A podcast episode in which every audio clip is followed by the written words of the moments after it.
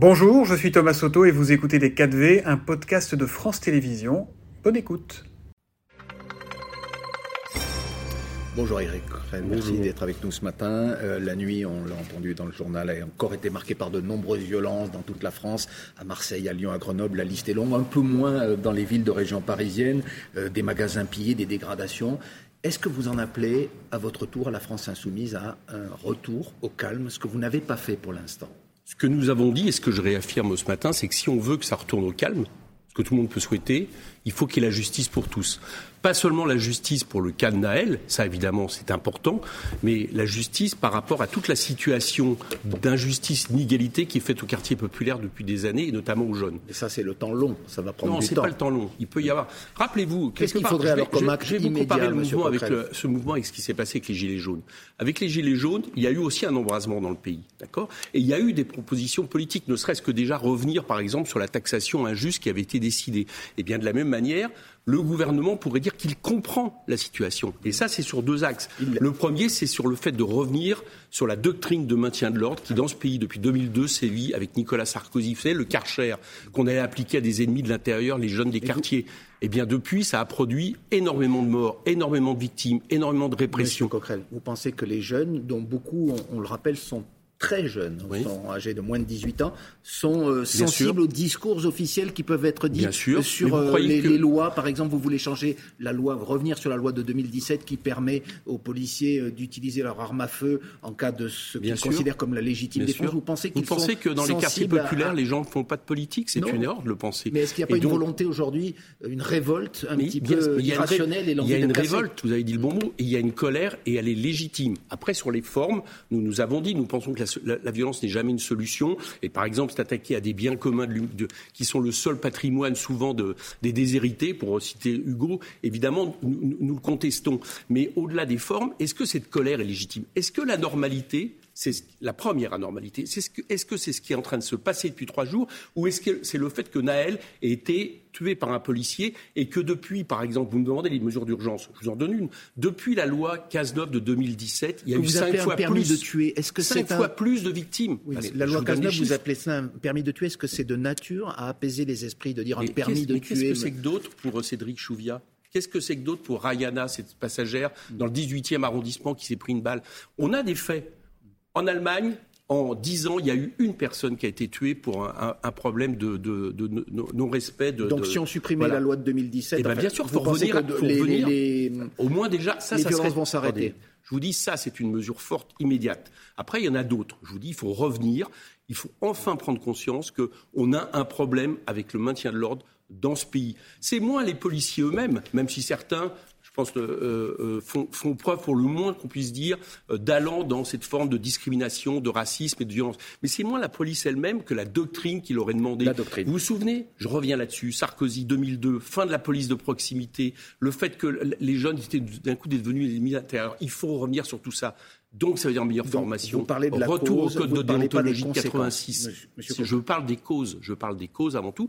Et à côté de ça, il faut revenir à un grand plan pour l'égalité dans les quartiers au lieu d'avoir balayé, le plan Borloo comme l'a fait M. Macron en 2018. Donc ça, c'est pour effectivement régler, et le problème est que, que ces scènes que l'on voit depuis trois nuits ne recommencent plus, mais sur le présent, lorsque Jean-Luc Mélenchon, euh, dans un tweet hier, dit « il ne faut pas s'en prendre aux écoles, aux bibliothèques, aux gymnases », pourquoi ne parle-t-il pas aussi des commissariats de police ou des magasins oh, qui sont pillés chercher les détails. Non, dans, le, dans, le même, non, non, non, dans, le même, dans la même vidéo, dans la même vidéo, Jean-Luc Mélenchon dit que nous n'avons jamais approuvé la violence. D'accord Mais pourquoi il ne cite pas euh, Parce que nous citons d'abord, nous citons d'abord, nous citons d'abord nous envoyons des messages par rapport mm. à, des, gens qui sont en colère. Et encore une fois, leur colère est légitime. Et nous ne sommes pas contre, contre eux. nous le disons clairement, nous ne sommes pas avec tous ceux qui leur réclament le revenir au calme, mais qui ont été ceux qui ont déclenché, voire entretenu la politique qu'ils subissent. Voilà, ça, qu'on compte pas sur nous là-dessus. Et je crois que c'est important parce que ça permet aussi à des gens qui sont dans des situations insupportables de comprendre qu'il y a quand même des responsables politiques qui écoutent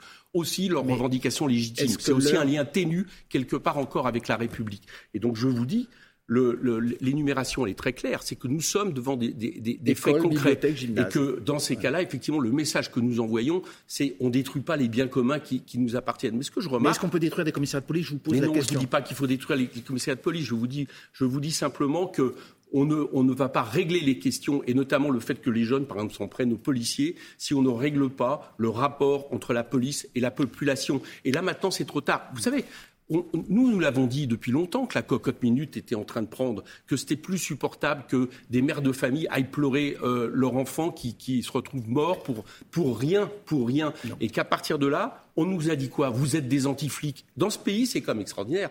Il est possible de critiquer tous les, les fonctionnaires, les, les, les, les soignants, les enseignants, mais on ne peut pas remettre en question la doctrine policière.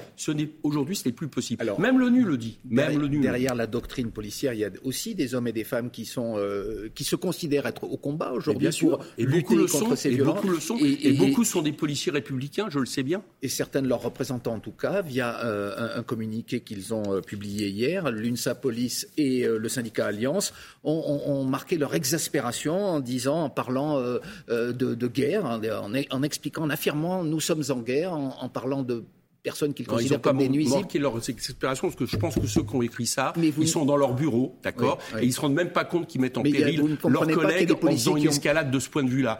Donc non, ces gens-là, ces gens-là, c'est des factieux. Ces gens-là, c'est factieux. Quand vous êtes gardien de la paix, d'accord, et que vous appelez quasiment à dire qu'il y a une guerre qui se déclenche par rapport à des jeunes des quartiers populaires, qu'on serait en guerre contre nos propres jeunes, ce n'est pas responsable. Quand vous dites qu'on a affaire à des nuisibles, ce n'est pas responsable.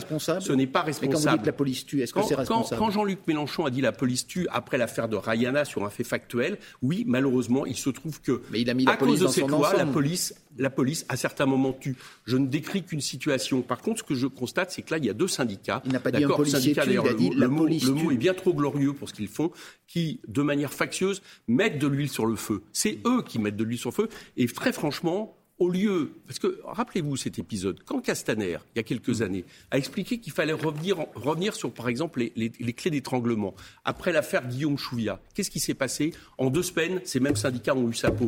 Voilà ce qui s'est passé. Et M. Darmanin a été nommé. Alors vous, justement, Donc M. Darmanin, il doit revenir là-dessus. Il doit faire en sorte que c'est. Est-ce que vous faites une distinction entre ce que disent ces syndicats, qui est effectivement euh, assez euh, radical, assez clair, et l'action de Gérald Darmanin euh, depuis le, le début de ces eh événements. c'est, à, c'est à, Gérald Darmanin de répondre vous, et de montrer qu'il n'est pas dominé aujourd'hui, qu'il n'est pas soumis à ce à ces groupes que je considère comme des groupes factieux. Ça fait trop longtemps. Rappelez-vous qu'ils ont remis en question la justice devant l'Assemblée nationale il y a maintenant deux ans et qu'ils ne se comportent pas en policiers républicains, ils se comportent en groupe factieux qui appellent à une guerre civile dans le pays. Donc ça, ce n'est plus supportable et ce n'est plus acceptable. Le maintien de l'ordre tel qu'il tente d'être fait aujourd'hui par Gérald Darmanin, est-ce que vous l'approuvez? Euh, L'utilisation de blindés dans certains ça, endroits ça... qui a permis euh, peut-être d'éviter euh, certaines exactions. je, que chose, je pense que ça ne réglera rien. Regardez Marseille hier, d'accord C'est-à-dire que l'escalade qui est faite, s'il n'y a pas de mesures politiques annoncées immédiatement, je pense que ça ne réglera rien. Vous pouvez envoyer le. Est-ce que par, rapport à des mômes de 15-16 ans qui sont euh, dans la rue et qui. qui euh, Il n'y a pas d'effet dissuasif éventuellement?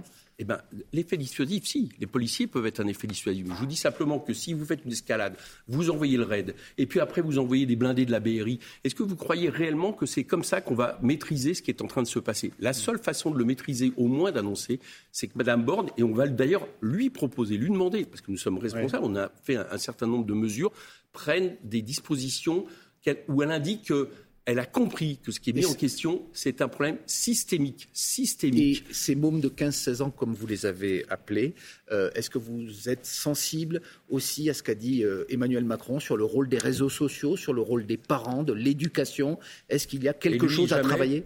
lui jamais n'a de responsabilité. Je vais vous répondre. Sur les réseaux sociaux, c'est un peu comme si vous disiez il y a quelques années, les tracts sont responsables des manifestations, tels qu'ils l'utilisent, hein, tels qu'il l'a dit. Après, il y a un problème des réseaux sociaux dans la manière dont, par exemple, s'entretient. Vous, vous partagez dans la manière dont s'entretient, par exemple, la haine. Mais il a reçu M.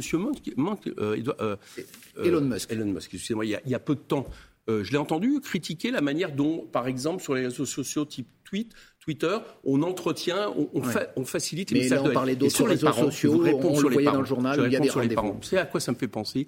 Ça me fait penser à ces bourgeois du 19e siècle qui critiquaient les familles de prolétaires par rapport à l'éducation de leurs enfants, enfants qu'ils exploitaient dans leur entreprise. C'est un mépris de classe. S'ils veulent parler de formation, parlons de formation de la police, qui fait qu'à un moment donné, un policier se retrouve dans la situation de tuer un jeune de mais 17 ans. Mais les parents n'ont pas un rôle à jouer aujourd'hui. Mais les parents, comme tout, pourquoi c'est toujours les parents des classes populaires qu'on met en question ah, Pourquoi Donc, les parents, bien évidemment, mais l'école, l'éducation, nous nous le disons depuis longtemps dans nos, dans, nos départements en Seine-Saint-Denis, il manque des enseignants, des enseignants de remplacer, formés. Donc, il faut mieux les payer.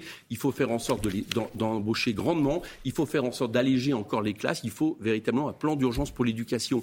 Mais qu'on arrête de culpabiliser comme il le fait de cette manière-là, avec un mépris de classe, les parents. Vous savez, les, les parents dans les, quartiers populaires, ils ont souvent peur que leurs enfants sortent dehors. Pas seulement parce que mmh. éventuellement il y a la délinquance, pas seulement parce qu'il peut y avoir, et c'est vrai, des risques de tomber dans un trafic et autres, mais aussi parce qu'à certains moments, avec la police, les choses ne sont pas simples, à commencer par les contrôles aux faciès. Merci beaucoup Éric Coquerel, député de Seine-Saint-Denis et président de la commission des finances à l'Assemblée nationale. Merci beaucoup à tous les deux. Il y a un problème de maintien de l'ordre dans ce pays. Il faut revoir la doctrine, indique Éric Coquerel, qui dénonce des groupes de factieux à propos euh, du communiqué publié par le syndicat de police euh, Alliance qui parle de guerre. On sera avec la porte-parole de la police nationale, invité d'actualité à 8h15. C'était Les 4V, un podcast de France Télévisions. S'il vous a plu, n'hésitez surtout pas à vous abonner. Vous pouvez également retrouver tous les replays en vidéo sur France.tv.